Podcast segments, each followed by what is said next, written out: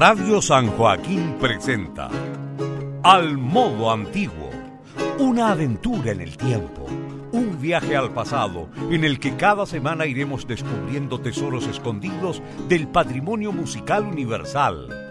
Al modo antiguo es un lugar de encuentro y difusión de la escena chilena en torno a la práctica de música medieval, renacentista, barroco europeo y latinoamericano. Conduce Enrique Vasconcelos.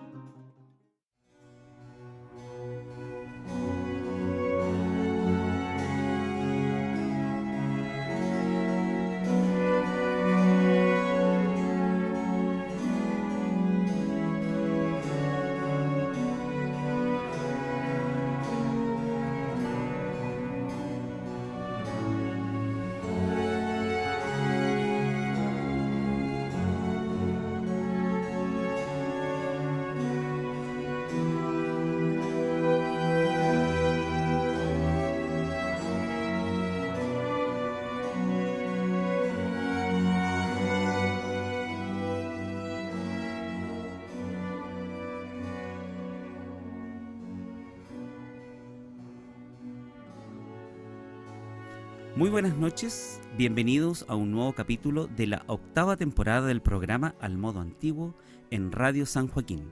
Les saluda Enrique Vasconcelos. Saludamos a cada uno de los auditores que sintonizan el 107.9 FM del dial o que nos escuchan a través de la señal de internet de Radio San Joaquín. Saludamos también a quienes escuchan el podcast en la cuenta de Spotify de la emisora. En esta octava temporada, Al Modo Antiguo mantiene como principal objetivo visibilizar la escena chilena en torno a la práctica de música antigua y poner en acceso material discográfico y documentos sonoros grabados por músicos chilenos. Les invitamos a escuchar los programas anteriores de Al Modo Antiguo en www.radiosanjoaquín.cl.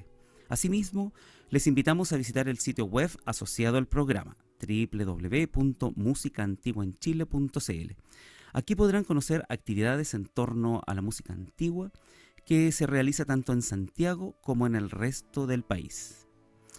En el programa de esta semana conversaremos junto a los músicos Gonzalo Cuadra y Ramiro Albino, eh, que en mayo próximo estarán presentando junto a un gran elenco la ópera barroca jesuita El demonio mudo de Franz Leng y Florianus Ott. Pero, ¿qué podemos decir de nuestros invitados que tenemos en esta semana en Almodo Antiguo. Bueno, eh, Gonzalo Cuadra es musicólogo y cantante solista de destacada trayectoria, licenciado en Artes, mención Música e Interpretación Superior en Música, mención Canto de la Universidad de Chile. Se ha desempeñado como director de escena e investigador, dedicándose al rescate del repertorio vocal chileno entre 1830 y 1950. Es además cofundador del colectivo Ópera Nacional y docente en la Universidad Alberto Hurtado. Es también solista estable de los conjuntos Estudio Música Antigua UC, Sintagmas Musicum y Terra Australis. Junto a ellos y también de manera independiente, se ha presentado tanto en Chile como en el extranjero.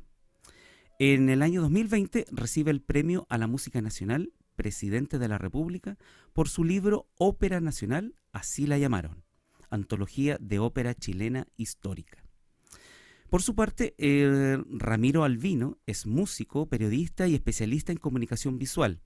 Recibió su formación musical en la Universidad Nacional de Cuyo y en el Conservatorio Nacional de Música Carlos López Buchardo en Buenos Aires.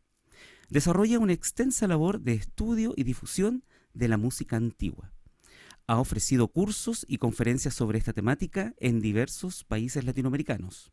Además, ha dirigido importantes agrupaciones de música antigua, destacando el ensamble Capilla del Sol, y entre 2015 y 2016 publica los libros Guía para disfrutar más de la música antigua y música colonial hispanoamericana. Dada su destacada trayectoria, ha recibido importantes reconocimientos por sus aportes en la difusión de la música antigua. ¿Qué tal Gonzalo y Ramiro? ¿Cómo están? Bienvenidos a un nuevo capítulo de Al Modo Antiguo en Radio San Joaquín. Hola Enrique, muy buenas noches. Para mí es una gran alegría estar en el programa porque aparte soy oyente, oyente asiduo de muchos programas. Lo he seguido a través del podcast muchísimas veces. Bueno, claramente me escuchan, vivo en Argentina, pero tengo mucha gente muy querida aquí en Chile. Estoy muy cerca de, de mucha gente del movimiento de música antigua de acá, así que conozco el programa y por eso me gusta mucho esta posibilidad de estar hoy en el aire del programa a través de la radio. Así que muchas gracias por la invitación. Bien, gracias a ti, Ramiro, Hola, Enrique. también. Sí, Gonzalo, ¿qué tal? ¿Cómo estás? No, hola Enrique, no, bueno, aprovecho de saludarte a ti, a los radioescuchas. Eh, también decirte que, mm, conjuntamente con lo que dice Ramiro, eh, admiro la, la labor que haces de difusión en esta, esta especie de quijotada de la música antigua, que tiene mucho de profesionalismo, también mucho de pasión, eh, que se agradece, se agradece realmente. Así que te mando un abrazo, muchas gracias también por tus palabras introductorias y aquí estamos. Bien, gracias a, ambos. Entiendo de que Ramiro viene recién llegando a Chile, así que un gran esfuerzo después de este viaje eh, estar eh, conversando con nosotros. Así que muchas, muchas gracias y también en medio de ensayos y conversaciones y producción de, esta ópera de la cual vamos a estar hablando, se han dado un tiempito para, para poder contarnos eh, en qué va eso, cómo, cómo los preparativos y varias cosas que vamos a ir consultando. Em, así que muchas, Sin muchas duda, pero gracias. ojo, un tiempito con total alegría, un tiempito con mucha felicidad. Hacer está buenísimo también, Qué ¿eh? bien, gracias Ramiro. Eh, bueno, para situarnos un poco, ¿cierto? Eh, en el contexto general de la obra, eh, que hoy vamos a estar conversando y escuchando algunos audios, ¿cierto? Em, en la época que se compone esta ópera, sin duda los esfuerzos evangelizadores de los jesuitas mediante la dramaturgia y la música son conocidos. Pero, quizás más allá de esta ópera en particular, eh, me gustaría, Ramiro, que por favor nos contaras un poco cuál es el panorama general de la música colonial en América. Bueno, estamos en la, en la primera parte del siglo XVIII. Eh, en América, la- igual que en España, a ver, América es España. Hay que tener ese concepto claro que a veces nos falla a la hora de conceptualizar justamente la música colonial. Cuando hablamos de colonia, estamos hablando de un territorio que pertenecía a la corona española. Entonces, la estética, el pensamiento, la forma de ser, igual que el lenguaje, la religión, la forma de hacer las casas, de comer, de vestirse, etcétera, eran españolas. Aquí se vivía a la española con obvias diferencias, porque de pronto aquí hay comidas distintas, de pronto aquí hay Navidad en verano y Corpus Christi en invierno, ese tipo de cosas que no pasaban en España, pero se rige todo por el modelo español. Ahora, con la llegada del siglo XVIII, cuando cambia la dinastía en España de los Austrias a los Borbones, se pone de moda la música italiana en España y sus colonias. Esto no es una cosa particular de lo español. Eh, el año 1700, que es el año de la edición del Opus 5 de Corelli, entre otras cosas, es un momento en el cual lo italiano se globaliza de alguna manera dentro de la música. Pensemos en una Inglaterra, no exactamente en 1700, pero un poco más tarde, llena de italianos. Pensemos en diferentes lugares de Europa llenos de italianos, eh, llevando su estilo, que aparte termina siendo cautivante y maravilloso. Entonces, todo está volcado hacia el modelo italiano.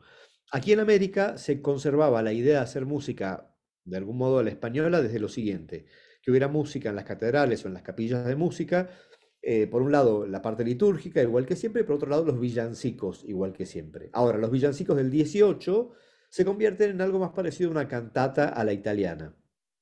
Se agrega otro tipo de teatralidad y se, eh, digamos, se, se lleva todo hacia una expresión que va hacia otro lado que para algunos españoles termina siendo como contraproducente.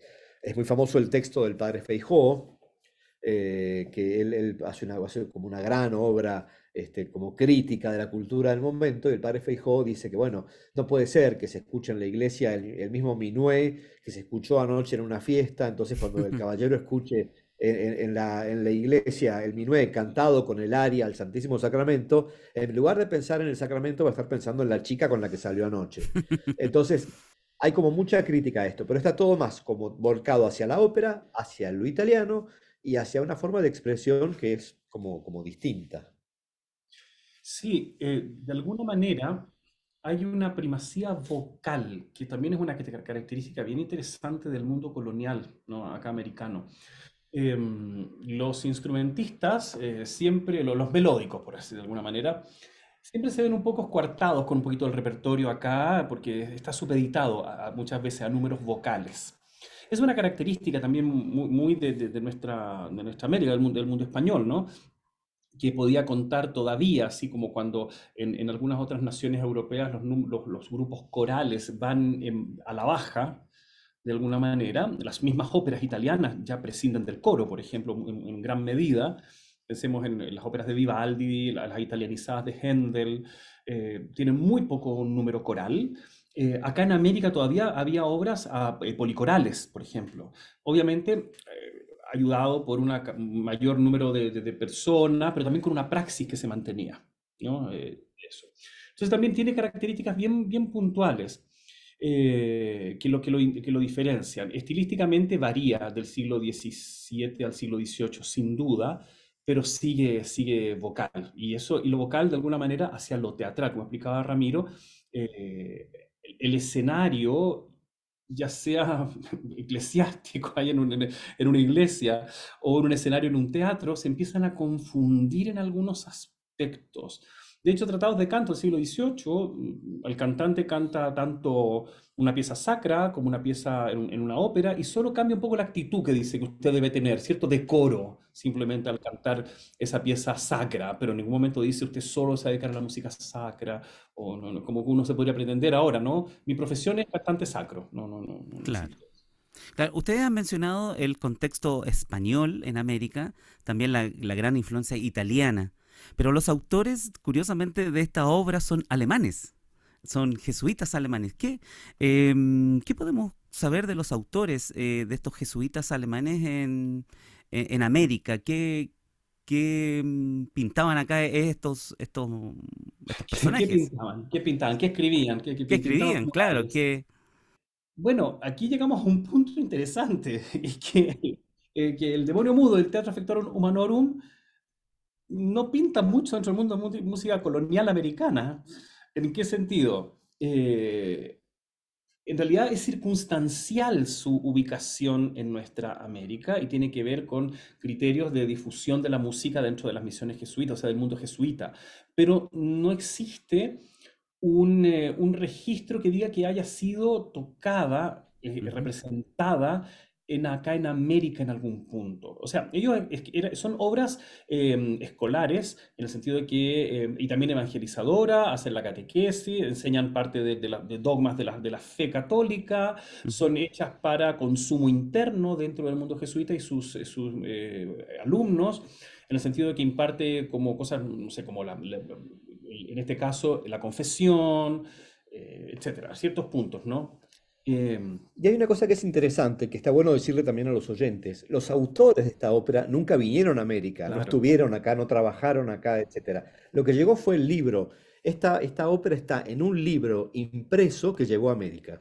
Como llegaron muchos otros libros, lo cual no quiere decir que hayan sido aplicados o, o que hayan servido como manuales para hacer cosas concretas. Me voy de la música un momento y, por ejemplo, están los libros de, de las publicaciones de Andrea Pozzo, un jesuita que era arquitecto y escenógrafo, y sus tratados de arquitectura están en América. ¿Eso quiere decir que entonces las iglesias americanas estaban hechas según Pozzo? Y a lo mejor sí y a lo mejor no. El tema es que dentro de lo que llegaba a una biblioteca, que venía de un lugar donde la gente no se imaginaba lo que pasaba acá, porque sigo haciendo saltos. Ludovico Antonio Muratori, que es un personaje eh, muy, muy interesante para citar en torno al mundo jesuítico americano, pero que él era, él era italiano, Muratori es contratado en Italia para escribir un texto sobre el éxito de las misiones jesuíticas. Y él escribe un texto que básicamente es mentiroso, y yo creo que él sabía, pero bueno, era lo que le pedían que escribiera porque convenía eso a la propaganda. Ahora, ¿qué dice él? Que acá la gente vivía en cuevas y que los guaraníes salían de las cuevas y después iban a las misiones. Y a ver, en el Paraguay no, no hay cuevas de ninguna manera, o sea, son todas cosas como de mentira. Esa misma gente que en Europa leía y pensaba que acá la gente vivía en una cueva, sigo haciendo paréntesis uno dentro del otro, todavía hay gente en Europa que por ahí nos pregunta cuando, viajamos y acá hay ciertas cosas. Sí, internet, por ejemplo. Bueno, a mí me pasó hace unos años real en España que me preguntaron si había autos, automóviles en América Latina. ¿En serio? Sí. carruajes, por ejemplo. Automóviles. tirados por humanos. Un señor italiano en España. Entonces, claro, digo, imagínense lo que sería en 1740, por dar una fecha cualquiera, eh, bueno, mandaban libros y si acá en el colegio jesuita lo podían hacer, les servía, a lo mejor no hacían la ópera completa, pero hacían un número, a lo mejor no tenían los violines, pero lo hacían todo con un teclado que hacía como una especie de reducción.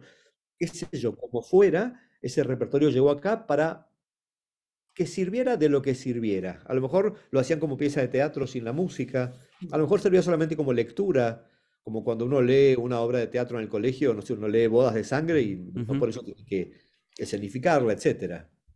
Claro.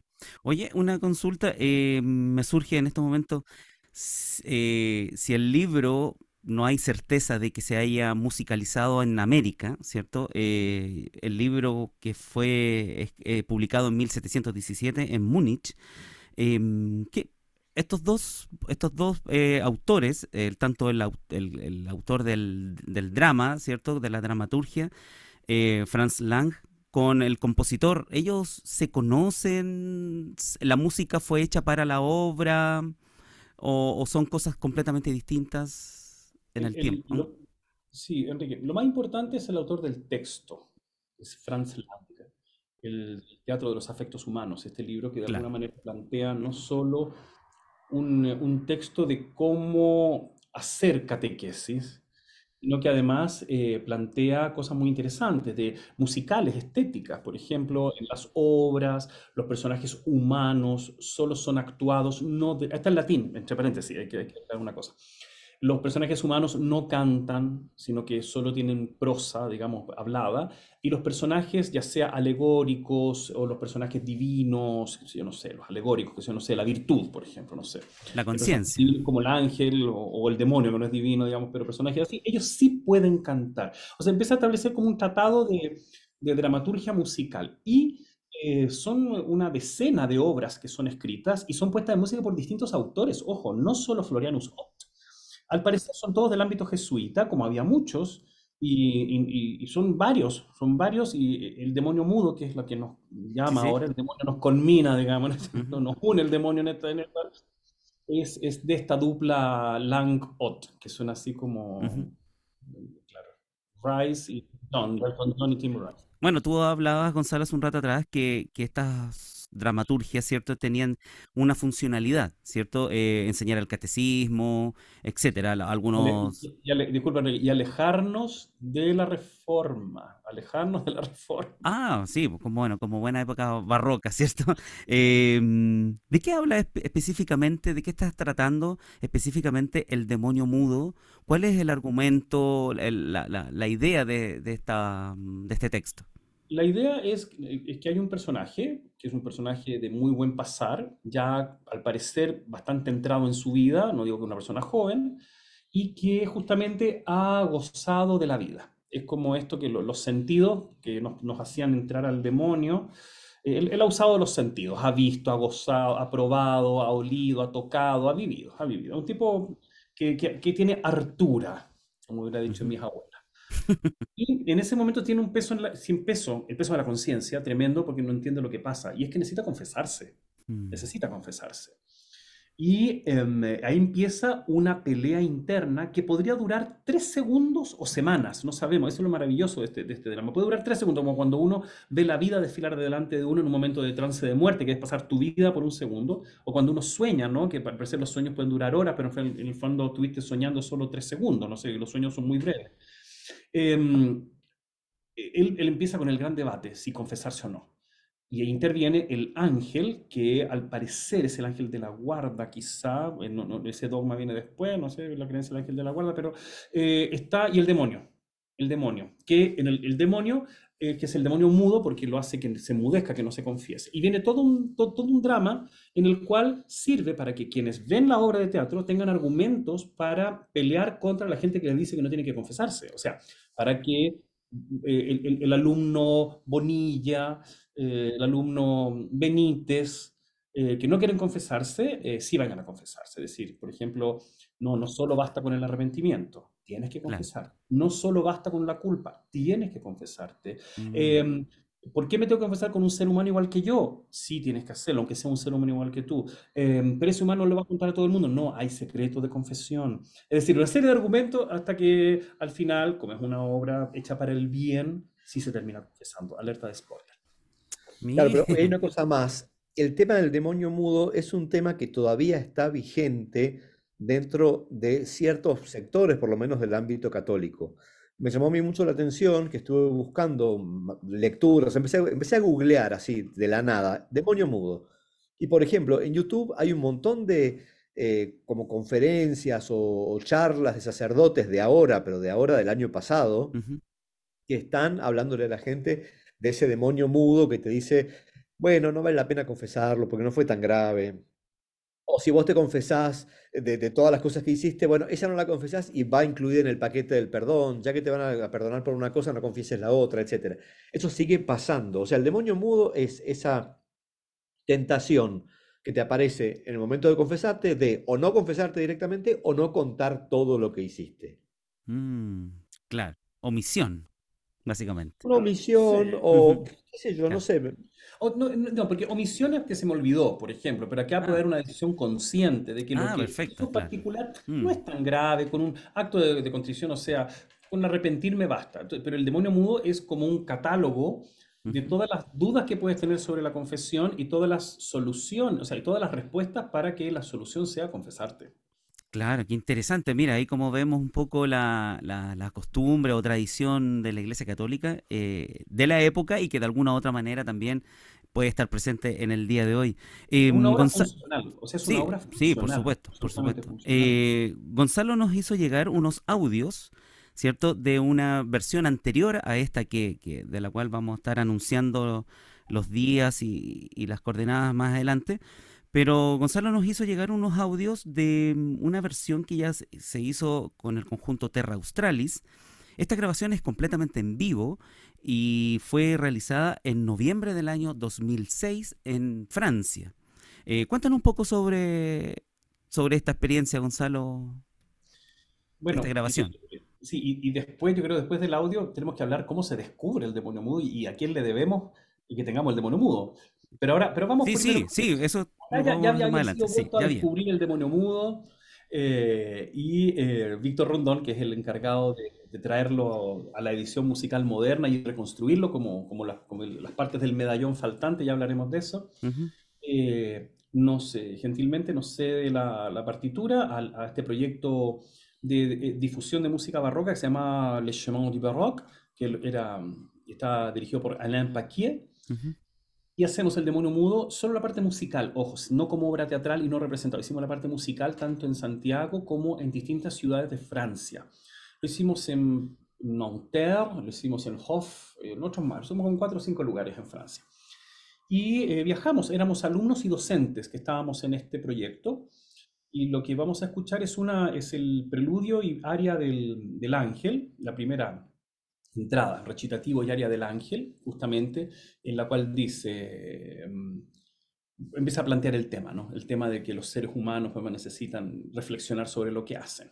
Es el ensamble Terra dirige, lo dirige Fabio Pérez y canta Carolina Muñoz.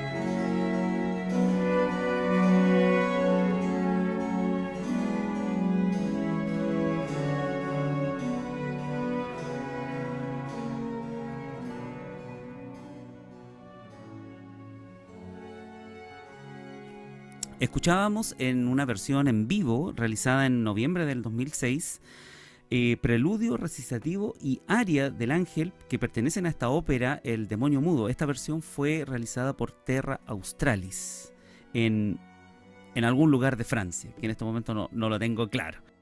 Parece, que fue Hoff. No estoy tan seguro, pero parece que fue Hoff. Eso. Em, al preparar este, este programa em, sobre la influencia, ¿cierto?, del drama jesuita alemán eh, en la música y en la colonia en América, em, ¿ustedes qué, qué, nos podrían comentar acerca sobre eh, el teatro de los afectos humanos, ¿cierto? Esta obra publicada en el año 1717. Eh, tengo entendido que hay 19 obras, son 19 obras las que componen, y la primera es precisamente El demonio mudo. Y, la segunda es otra gran obra también conocida que se llama El amor parricida. El resto de las obras, el resto de las obras eh, se conoce su, su, música, se han eh, llevado a la escena, solamente, o son solamente estas dos piezas las que se, las que se, comúnmente se están presentando. Gonzalo. Sí, bueno, ahí tenemos que ir a la, al, al, al, a la película de misterio policial que llevó a que se pudiera hacer el demonio mudo. Eh, organizando la biblioteca de los, eh, de los dominicos. Recoleta Dominica, claro. Sí, sí, la biblioteca de los dominicos. Estaba Víctor Rondón haciendo un proyecto de, de, de, ahí en, en, el orden de la biblioteca. Y, y Víctor se encuentra con los teatros de los afectos humanos, Teatro Effectorum Humanorum, y se da cuenta que contiene estas... A ver, nosotros le llamamos ópera porque ha pasado el siglo XVIII, XIX, XX, estamos en el siglo XXI y perfectamente le podemos poner ópera. En el siglo XVIII no le hubieran dicho ópera. De hecho, la palabra ópera es muy del siglo XIX. Eh, pero aún así, tampoco le hubieran llamado ópera, es, es, es, teatro musical. ¿ya? Pero se da cuenta que están estas obras, pero en el volumen que se encuentra acá en la Recoleta de los Dominicos, está solo una parte, es decir, está, me parece que está el bajo continuo, está la parte vocal. O sea, como la mitad del medallón. Uh -huh. Es la mitad del medallón mágico. Entonces Víctor empieza todo un trabajo en el cual viaja a Alemania, que es el único otro lugar en que se encuentra otra copia de esto, y tiene allá la otra parte, es la otra parte del medallón, que juntos abren el portal de la música del teatro Factor Humano.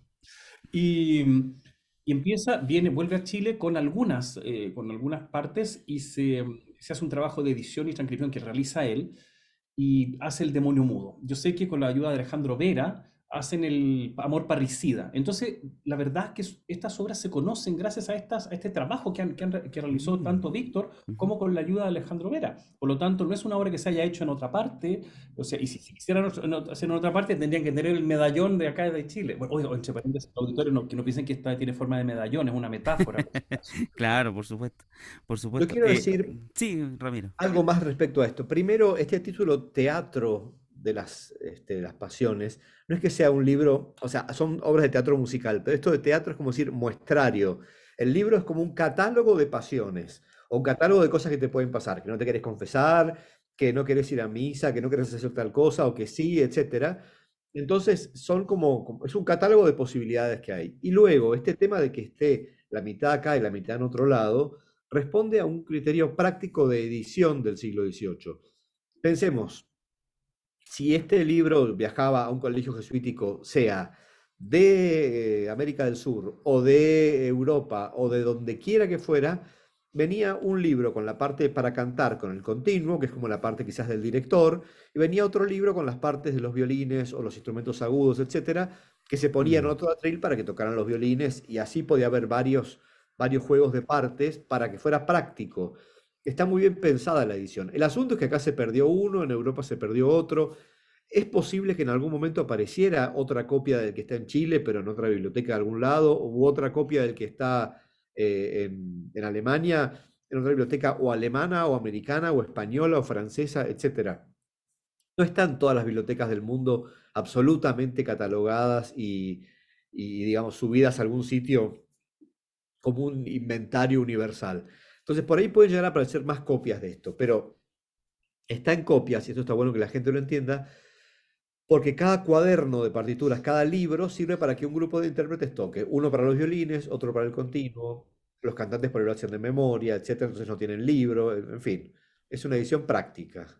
Mire, Y se encontraban, Ujú. y se encontraban en estos dos extremos del mundo, de, de los hemisferios, y finalmente se hace esta edición. Y por eso, en el momento que em, estamos con el, el Paquier y Le Chemin du Baroque, el año 2006, está justo en la época en que se está terminando de hacer la edición musical. Víctor está en el final de la edición musical, entonces era, todo confluía. Podíamos mostrar una obra que, si bien no es una obra colonial americana, es una obra que es funcional y que podría estar perfectamente en América, como en cualquier otro lugar del mundo en que hubiera eh, misión jesuita. O sea, o sea, no es colonial, pero sí podría hacerlo. No, no, Claro. americana me refiero, pues sí podría sí.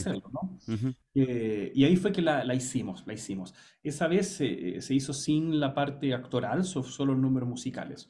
Y para la edición de, de ahora del Teatro Municipal, hemos hecho una, una, un- una versión del, del, del, del Demonio Mudo, en el cual hemos acortado un poco los diálogos, se ha hecho, se ha tratado de poner una temática un poco más actual. Eh, los diálogos hablados plantean el tema de la confesión, porque eso es ineludible, esa es la temática de la obra, ¿no? Ujú. pero eh, em, planteamos ciertas cosas como la, qué es el pecado de alguna manera, o de qué manera el, el- el espectador de hoy se puede sentir interpelado frente a una obra que, tiene, que ha pasado muchos siglos, ¿no? Y que hay gente atea, agnóstica o de otras religiones, pero Claro. sentir otra cosa que, que no sea el pecado, sino que sea, por ejemplo, la falta. Sí, pero igual todos tenemos, a ver, este es un tema también que es como de la ópera, todos tenemos pendientes, lo que no le digo a tal, lo que me estoy guardando, pero que es mi secreto o mi venganza o lo que fuera, todos tenemos un pendiente para decirle a alguien. Entonces, este que es como de, de alguna manera un demonio mudo de ahora. ¿Por qué no me animo a decirle a tal persona que yo me peleé con ella hace cinco años en tal lugar, que a mí no me gustó lo que me dijo tal otro día, que no me sentí cómodo con su actitud de tal otra cosa? Eso Mm. puede ser también nuestro demonio mudo de hoy. Claro, Y claro. que no solo sirve el arrepentimiento, sino que el arrepentimiento tiene que ser eh, el antecedente de una acción. Es decir, yo me arrepiento, pero trato de repararlo. Tengo que hacer algo, ¿no? Porque el arrepentimiento es muy egoísta también, ¿no? O sea, yo hice algo malo y de yo allá mismo me arrepiento y me culpo de haber hecho algo malo, pero soy solo yo. Yo hice algo malo y además yo mismo me, me- me arrepiento y me culpo. No, necesitas ir a hacer- tratar de reparar. Miren, qué interesante. Hoy estamos hablando de todo un poco, no, no ni siquiera de música, todo, eh, gran parte del programa, sino que Elegí de, filosofía. de filosofía. Así que Y muy, muy bien. y culpa, de lo que ha movido el mundo, la culpa y el despecho. Claro, bien. Muy interesante. Em, tú también, Gonzalo, nos has hecho llegar un audio de la segunda obra de este libro, ¿cierto? Sí. Del, del Teatro de los Afectos Humanos, que es, es El amor parricida. Amor parricida. parricida, El- sí. Qué fuerte el nombre, ¿eh? ¿cierto? Pero Sí, sí, sí. Sí, es una, mm, ¿cierto? También esta- estas alegorías, ¿cierto? De, de estos padres un poco consentidores y que llevan a sus hijos por, creyendo que lo están amando, finalmente No, están, está por mal camino. están llevándolo por el mal camino. es Sí, es muy actual, es muy actual, ¿cierto? Eh, bueno, tú nos has hecho una selección, ¿cierto? Que esto fue una selección donde tú apareces como solista y es parte de una presentación con el grupo Syntagmas Musicum. ¿Te parece si escuchamos esta, esta, mm, esta partecita para eh, ponerlo también en contexto junto con el, el demonio mudo? Entonces, una selección de mm, eh, Amor Parricida, también del mismo autor de Franz Leng.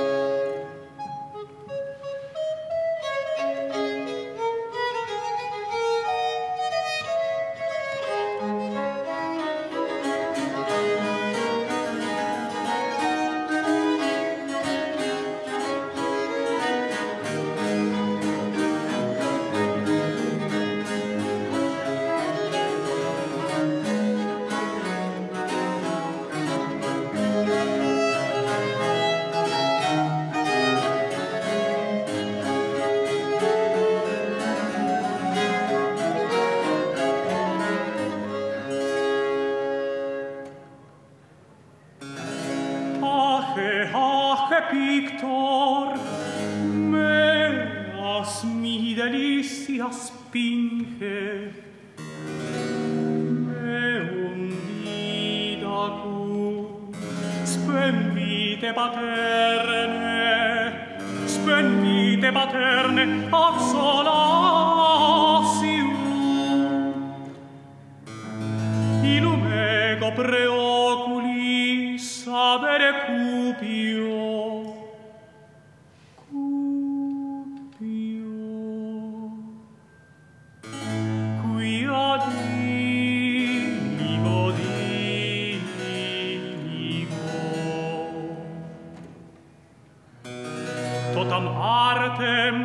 se voca ut prode com bellissimo.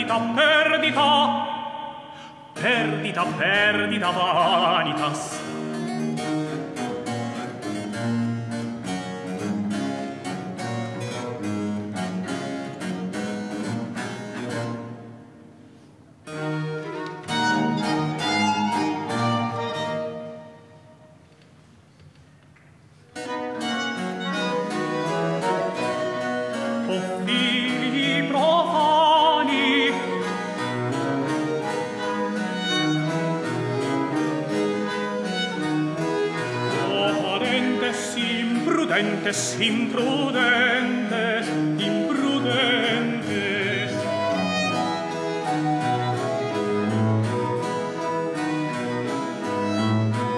Inec imagine fata vestra lecite, lecite, lecite, fata vestra lecite, lecite, lecite, fata vestra lecite, lecite, lecite, lecite,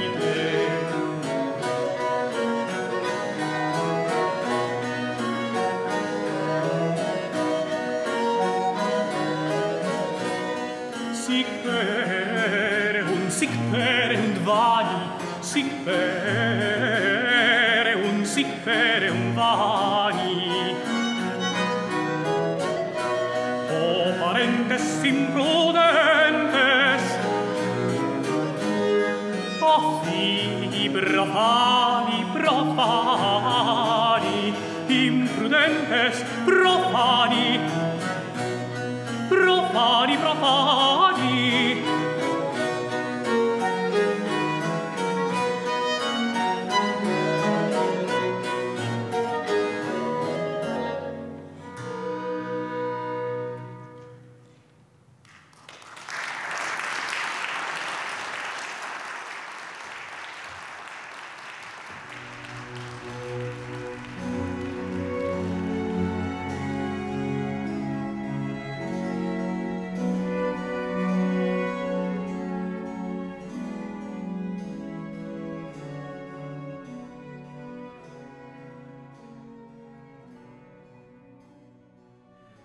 Escuchábamos una selección de la ópera El amor parricida de Franz Leng, también aquí en versión de Gonzalo Cuadra, ¿cierto? Y con el conjunto Sintagmas Musicum de la Universidad de Santiago. Eh, quizás esta pregunta yo debía hacerla al comienzo, eh, pero de todos modos la, hago en este momento. Eh, no sé, Gonzalo, Ramiro, eh, ¿cómo surge la idea de presentar el montaje del demonio mudo? Eh, ¿Cuáles son las motivaciones para montar una ópera eh, barroca del siglo XVIII, eh, con estas características en pleno siglo XXI, lleno de agnosticismo, lleno de, incredulidades. ¿Cómo surge esa, ese, esa, idea de montar esta obra con esta temática en pleno siglo XXI? Ramiro. A ver, hay momentos en los que por ahí las cosas no están tan vigentes o sí están vigentes, pero en el fondo la problemática de las obras es como la, hay, como, como nudos este, de problemática que son como, como permanentes, son perennes, están siempre vigentes. Lo que decía recién, el hecho de los pendientes que tenemos todos, eso pasó toda la historia de la humanidad y seguirá pasando, todos vamos a tener pendientes. De la misma manera, hay conjuntos que cantan las pasiones de Bach y hay un montón de gente que a lo mejor no tiene presente eh, a la figura de, Cristo como, como, como una este, cuestión en la que cree o, la, pasión, etcétera. Pero sin embargo hay como, temas que, son este, colaterales a las obras y que están obviamente muy presentes, por ejemplo, el hecho de el, inocente inmolado en ese caso, pero por otra parte, hay una belleza intrínseca en todo esto que hace que también sea digna la, música de volver a ser escuchada. Eh, mucha gente cuando escucha sea La Pasión según San Mateo, La Bohème, una ópera del siglo XX o un canto de Hildegarda de, la Edad Media, por ahí a lo mejor no está pensando tanto en el texto como en la música, en lo que le pasa, en la sensación, hay un montón de cosas. Entonces, el tema eh, religioso es fundamental en estas óperas, es fundamental en la historia y es fundamental en la historia de Occidente y de lugares como Chile. O sea, toda América Latina tiene una herencia eh, cristiana muy fuerte de la conquista, de, la, colonización y después de la colonia. Pero bueno, ¿qué pasó con eso después? Bueno, pasaron cosas. Hay gente que sigue siendo muy religiosa, hay gente que está absolutamente del otro lado, etcétera. No podemos negar todo lo que pasó. Está bueno verlo para ver cómo estamos ahora. O sea, lo que decía Gonzalo recién, la culpa que tenemos ahora, ¿de dónde viene? ¿Por qué vivimos con culpa todo el tiempo en América Latina y en otros lugares no tanto? Porque bueno, hay una historia de gente formando gente en, este contexto este, mm. culposo. Claro, todo muy mea culpa todo el tiempo. Por lo que sea, uno atropella a una persona en el metro sin querer y se deshace en cumplidos. Por favor, perdón, yo no quería hacer esto. Ay, y a lo mejor no pasó nada. O sea, ni, le dolió, ni se cayó, ni nada. Pero pasa esto todo el tiempo. Entonces, ¿a qué voy con, con, estas cosas? Eh, hay problemáticas que, que está bueno analizarlas desde el pasado hacia el presente y hay como insisto, ejes, nudos, cosas básicas de las obras que están siempre, siempre vigentes. Aunque nosotros no seamos Carmen y vivamos en Sevilla y estemos cerca del toreador, ni seamos este, Rodolfo en la Bohemia y tengamos problemas de plata, no, importa. Hay problemáticas que son como universales y, por eso hay obras que pueden perdurar en el tiempo muchos siglos y muchas veces. Hay veces que algunos alumnos me, me dicen, eh, por ejemplo, tengo muchos alumnos que son muy religiosos y otros son completamente ateos, agnósticos o que profesan otra religión, que no, que no son cristiana. Y les toca cantar algo que es religioso. Eh, entonces me dicen, es que profesor, es que yo no creo en esto. Yo digo, bueno, pero cree en la música. claro. O sea, listo, yo, o sea, yo, yo, no, yo puedo no ser, puedo no ser, eh, me acuerdo, hace muchos años atrás nos tocó hacer un concierto en Bariloche, y era, cuaresma. Íbamos a hacer una obra de cuaresma, me acuerdo que era un, no sé si era el oratorio, mm, el Jefté de Carissimi, más una cosa de, de, Charpentier, la negación de San Pedro, que son obras de cuaresma, para reflexionar sobre la culpa. y, y, me acuerdo que el, el, sacerdote en cuestión de la iglesia de Bariloche no nos dejó hacer el concierto porque era cuaresma. Entonces nosotros dijimos, pero esto es música de cuaresma. No, no, no, no, pero es que esto la gente lo va a escuchar como concierto, y en fin, no nos dejó. Y una muchacha que era del grupo era anglicana. Y nos dice, ¿quieren hacerlo en mi iglesia? Yo puedo conversar con el pastor. Y dije, bueno, estupendo, pero, pero es una cosa, dijimos, católica, de cuaresma. No déjeme preguntar. El pastor estaba encantado. Lo único que nos pidió es que en, el servicio religioso que tenían, si pudiéramos hacer música en el servicio religioso, parte de la música, ¿qué nos han dicho? Nos pasaron unos himnarios, Enrique, agarramos los himnarios y empezamos a cantar Blessed Assurance, Jesus is mine. Empezamos a cantar.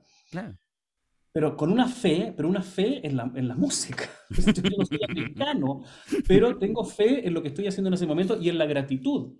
Y me acuerdo que empezamos a cantar y estábamos todos pero con un fervor como transfigurado.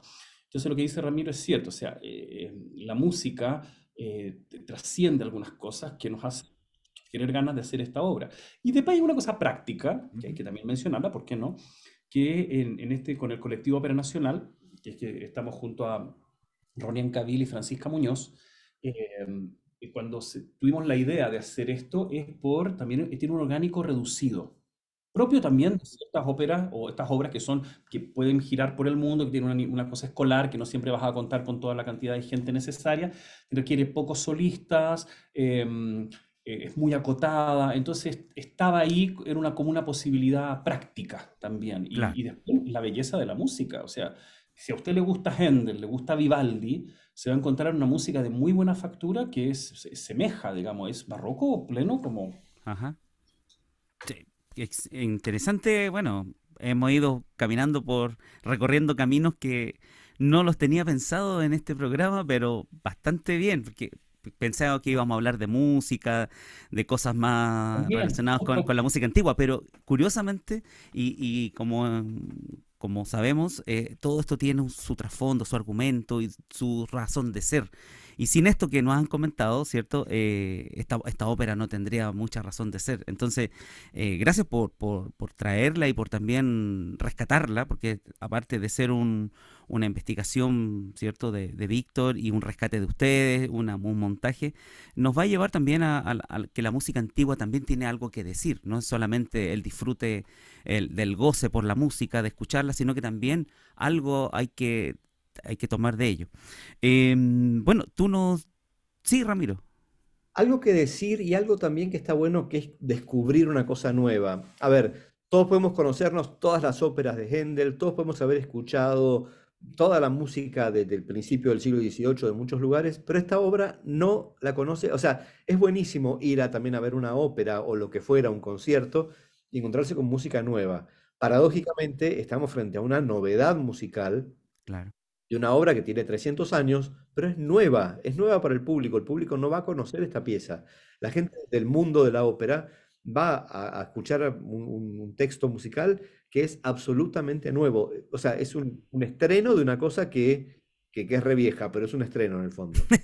Así es. Bueno, escuchemos parte de esas músicas viejas, ¿cierto? Pero que son nuevas y que va, va, a estar sonando acá en Radio San Joaquín y después en Spotify. ¿Qué más nuevo que eso, ¿cierto? Música vieja, pero escuchada en estos dispositivos modernos.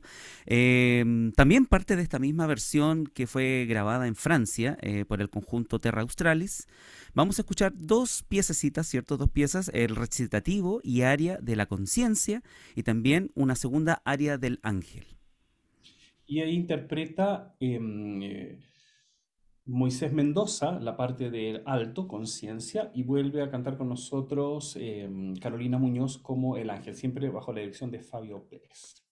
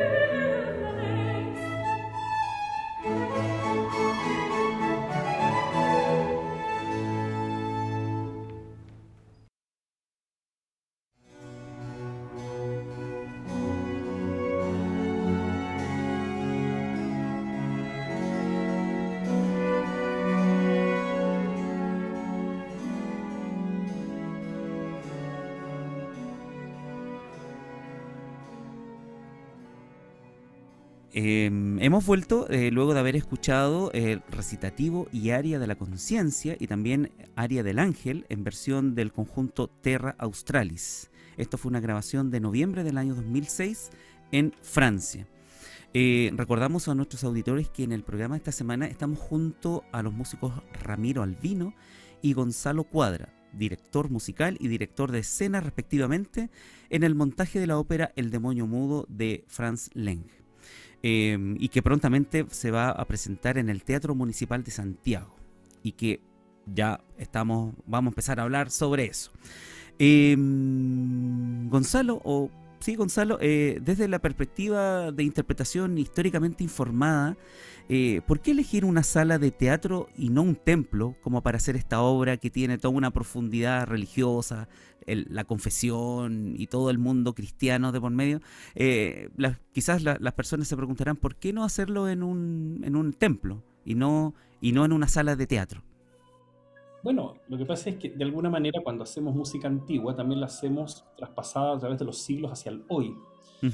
Y mm, toda la música antigua que podamos hacer, tendríamos que, eh, si hiciéramos exactamente el entorno en que fue hecha, la funcionalidad que tenía, o sea, el Orfeo Monteverdi solo lo podríamos hacer en un salón de un palacio y solo podría haber invitados selectos que entendieran de mitología, de mitos y de historia y supieran las referencias. Y sabemos que no es así.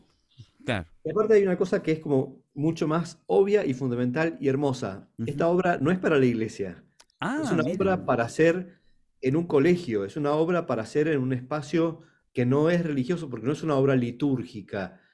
Es una obra que si bien está en latín, porque es una lengua culta que los chicos de un colegio pueden manejar claramente en aquella época, es una obra para el colegio, no para el templo. Mm, no es un motete, no es este, una, obra para, para, cantar dentro de la iglesia. Excelente, muy bien. Y entonces, eso, disculpa Enrique, y eso hace que eh, podamos em, apreciar incluso la, funcionalidad, si tú me dijeras, bueno, entonces, ¿por qué no la hacen en un colegio?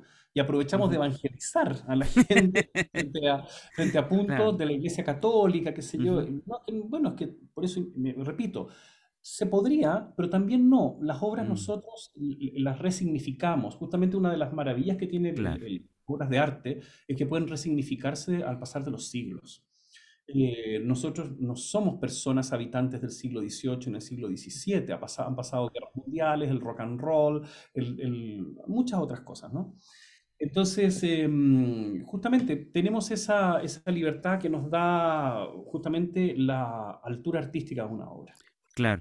Tú también hablabas sobre, mm, eh, y Ramiro, ustedes mencionaban como un estreno, pero ya sabemos que hay dos o, varias versiones anteriores, por lo menos el Terra Australis, ¿cierto? El Sintagma también lo presentó, tú mismo escuchamos ¿Cierto? Algunos trocitos. El estudio de música antigua UC también hizo algunas cositas por ahí. Eh, ¿Por qué se presenta como un estreno absoluto? ¿Cierto? Eh, ¿Qué diferencias tiene con estas antiguas versiones, la, actual, la que, van a, que están preparando ustedes? A ver, lo que pasa es que, claro, de alguna manera em, eh, nosotros nunca lo hemos planteado como un estreno absoluto. Eh, de alguna manera, el, así, aparece en la página de, del Teatro Municipal.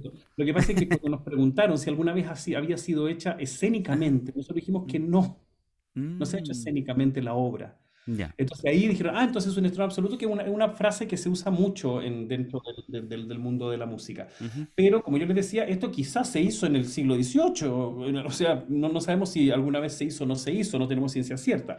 Eh, eh, para ser más específicos, yo diría que es un estreno en tiempos modernos de la versión escénica de El Demonio Mudo. Eso es lo más exacto. Porque con el ensamble Terra Austral hicimos toda la música del Demonio Mudo, y con el Sintagma Músico hicimos algunos trozos, no, no jamás la hicimos completa, y el estudio Música Antigua, nosotros incluso, eh, hay un disco por ahí que en algún momento va a salir, que con música jesuita, que tenemos unas áreas grabadas, varias áreas grabadas.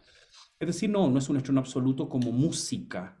Y escénico, histórico, tampoco podemos asegurarlo, pero sí en época moderna, escénico, eso, a eso se está refiriendo. Ah, interesante, muy bien. Eh, y para que alcancemos a escuchar lo que tú nos has enviado, eh, Gonzalo, em, ¿te parece si escuchamos eh, el área del demonio? Sí. El área del demonio, ¿cierto? ¿Qué nos puedes contar sobre esta área? El demonio es un personaje muy interesante, como siempre. El demonio ha, causado fascinación en literatura, pintura, música. El demonio, porque está tan cerca de nosotros, tiene tanta capacidad de caer como con nosotros, ¿no? Lo que pasa es que él cayó de muy alto hasta muy bajo, pero también un ser humano puede hacer ese viaje muy parecido. Y de alguna manera él plantea, él está del lado de Eduardo de que no se confiese, por supuesto. Y em, es seductor. la música del demonio es seductora, pero también es, es, es, rutilante en algún aspecto. Cuando describe el infierno, eh, tiene música como de batalla. Hay, hay fanfarras, que es la música, ¿no? Entonces, claro, el, el, no hay que olvidarse que él peleó una batalla contra, lo, contra, contra el cielo, digamos, ¿no? Que, sí. Y él lo tiró. La cosa es que, sí, el demonio es muy, muy, es muy seductor, es muy seductor. Es una de las partes que a mí me gustan del, del, del demonio. Y, y lleva el nombre de la obra, además. Claro, claro, por supuesto. Igual el tema del demonio seductor y el demonio guerrero tiene que ver mucho con la espiritualidad jesuítica propiamente, porque los jesuitas plantean, o sea, San Ignacio plantea ya desde los ejercicios espirituales que hay como una batalla entre el bien y el mal, digamos, el Claro. demonio y Dios, o el demonio y los ángeles buenos, por el alma de la gente. Entonces, Mm. después San Ignacio en otro momento va a decir, bueno, de- de- de- detrás de qué bandera querés ir, de qué tropa, de la Mm. bandera de Cristo o de la bandera del demonio. Bueno, acá el demonio viene con toda la artillería, viene a pelear, el demonio quiere, quiere ganar y se quiere llevar el alma. Y al mismo Mm. tiempo es seductor, como, como siempre la, tenta- la tentación es seductora siempre, Claro. y por otra parte es, bueno, para ser seductor rutilante, es atractivo, es una música Mm. hermosísima. El ángel y la conciencia son mucho más eh, moderados. Mm. No, no- tienen que seducir. Ellos ya son tan hermosos y tan perfectos que no hace falta que seduzcan. Claro. Pero finalmente la música del demonio es como más linda. Sí. Bueno, escuchemos entonces esta música eh, linda que dice Ramiro, eh, en versión también del conjunto Terra Australis, el área del demonio. Canta Erwin Aros.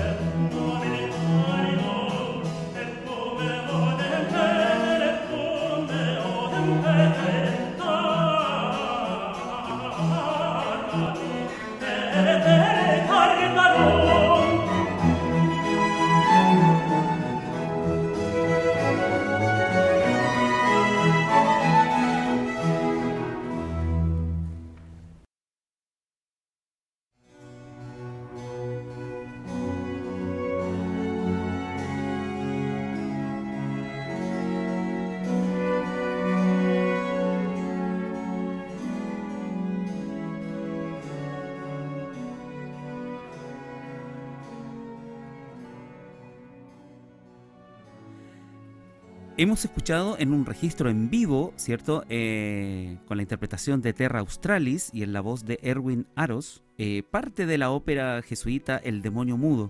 Eh, los invitamos a que puedan eh, asistir al Teatro Municipal. Vamos a estar hablando ahora, en esta siguiente parte, en esta última parte ya del programa, de, de- del elenco y también de, las funciones que, se van a estar realizando. No, no es una, sino que son cuatro las funciones las que se van a estar presentando El Demonio Mudo. Hoy estamos junto a Gonzalo Cuadra y Ramiro Albino, que son eh, directores, ¿cierto? Tanto musical como de escena de este, de este montaje. Eh, como en toda producción eh, de esta envergadura, ¿cierto? Hay un gran equipo profesional, ¿cierto? De toda índole, unos que están sobre el escenario, otros que están detrás del escenario, otros que estuvieron, ¿cierto? Ya nombrábamos a, Víctor, ¿cierto? Víctor Rondón en la investigación y en la difusión de esta, de esta obra.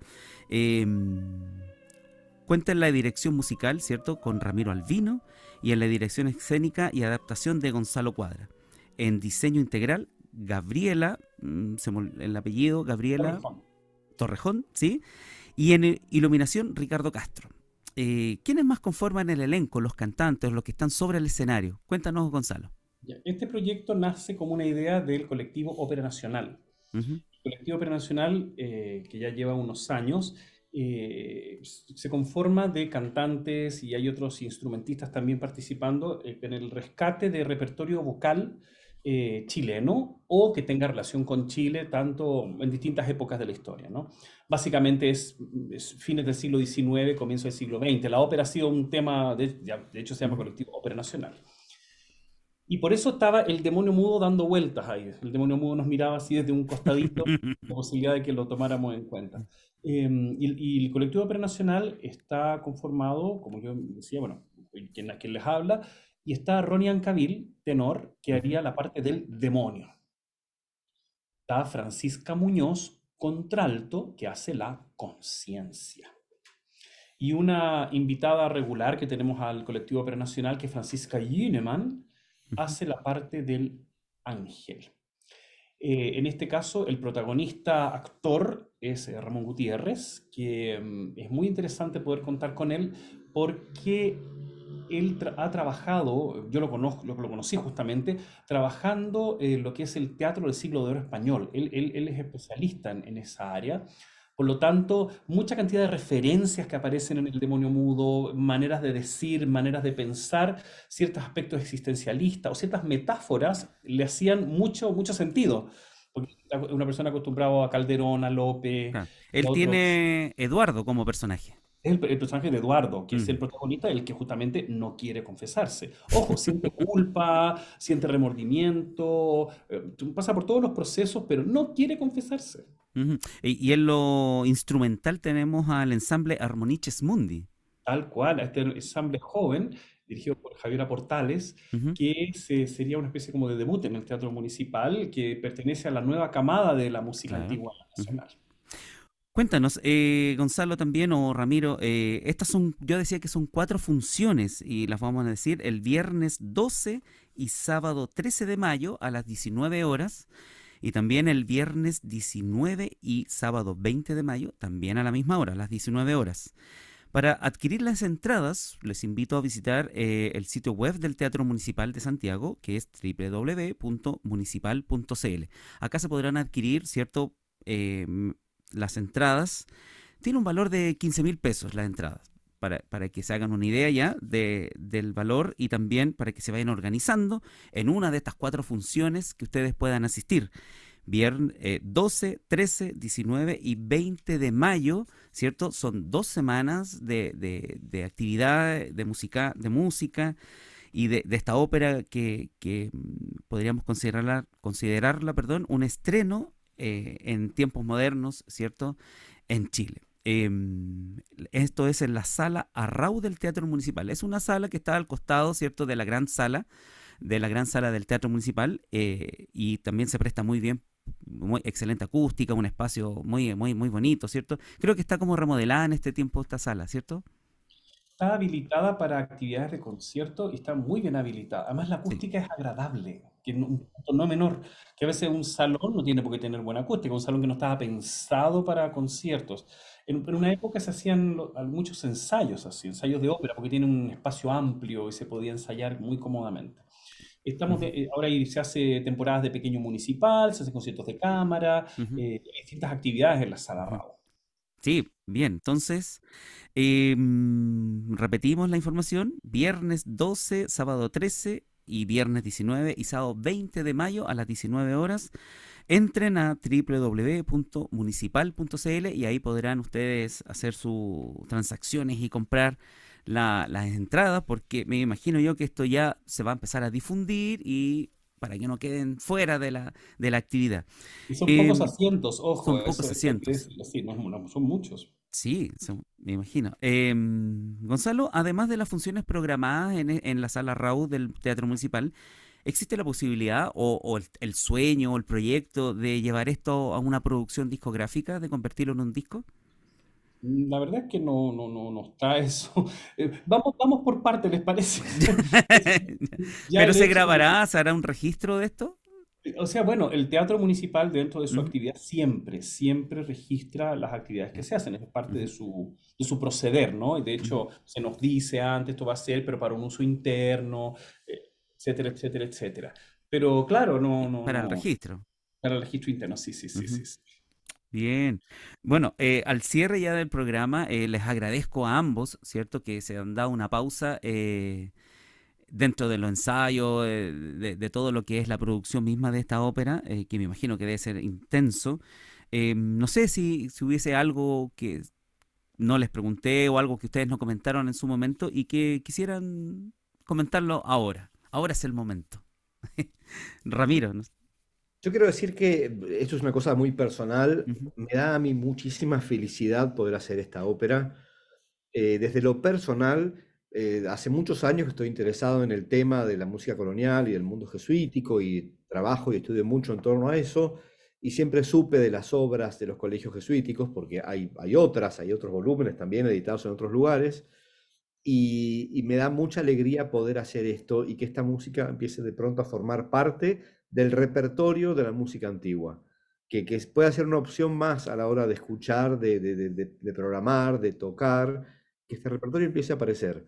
Porque es como un hilito que asoma del cual se puede ir tirando y gracias a esto después se pueden también transcribir las que faltan del mismo volumen o ir a otros libros de ópera jesuítica y también transcribirlas y tocarlas. En fin, un repertorio que está mudo en libros desde hace mucho tiempo que de pronto vuelve a sonar. Para mí eso es una ganancia muy, no sé, muy grande para, para el medio, para, para el mundo, básicamente. Digamos que, que en el mundo de la música antigua empieza a sonar esta música, me parece que es muy auspicioso.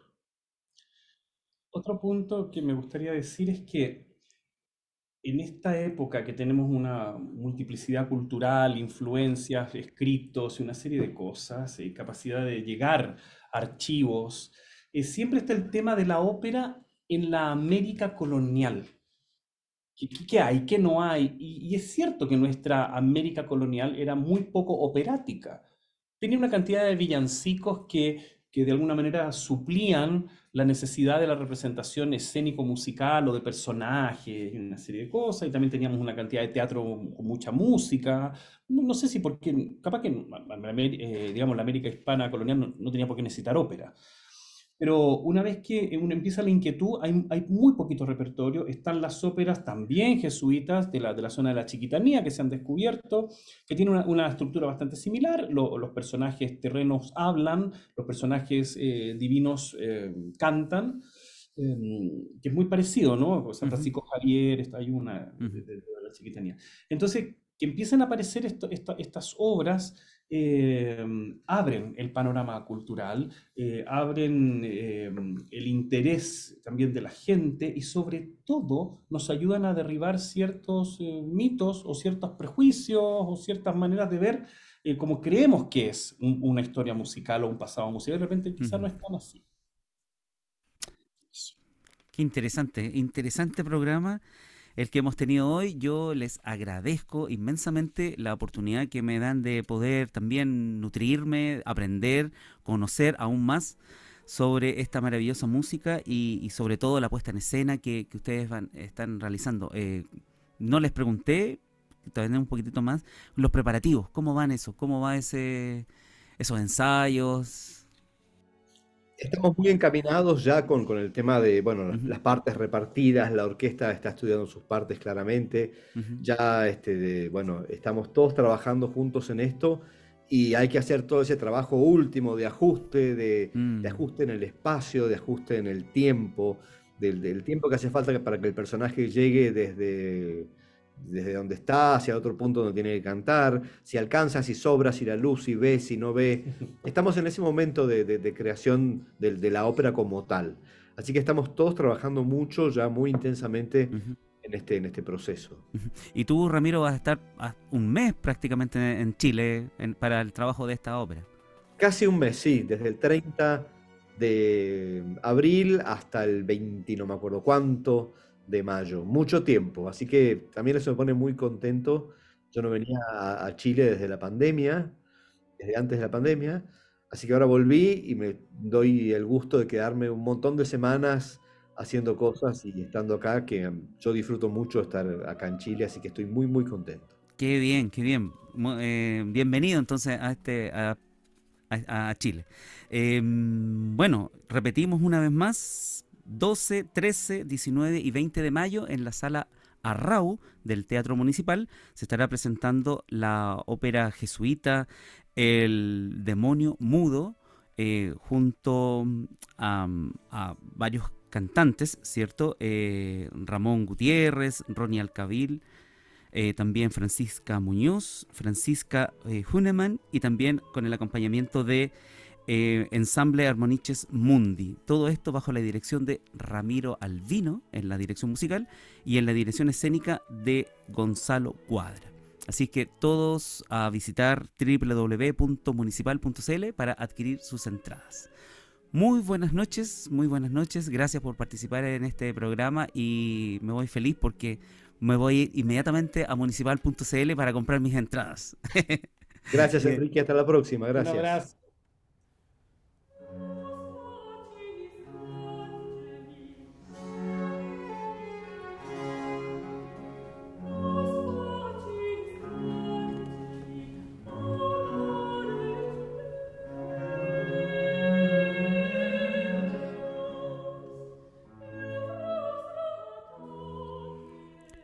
Al despedirnos, les invitamos a visitar el sitio web asociado al programa www.musicaantiguaenchile.cl. Aquí podrán estar permanentemente informados de los conciertos y actividades en torno a la música antigua que se realizan a nivel nacional. Si deseas comunicarte con la producción del programa, envíanos tu mail a almodoantiguo.gmail.com. Muy buenas noches.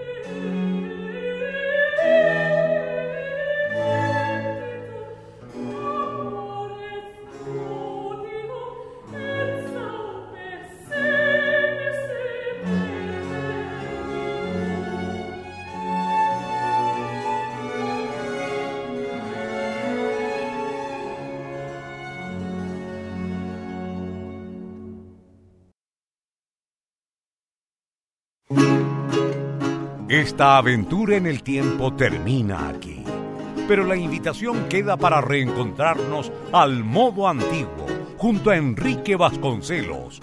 Hasta la próxima semana y recuerda escuchar y compartir este podcast en radiosanjoaquín.cl.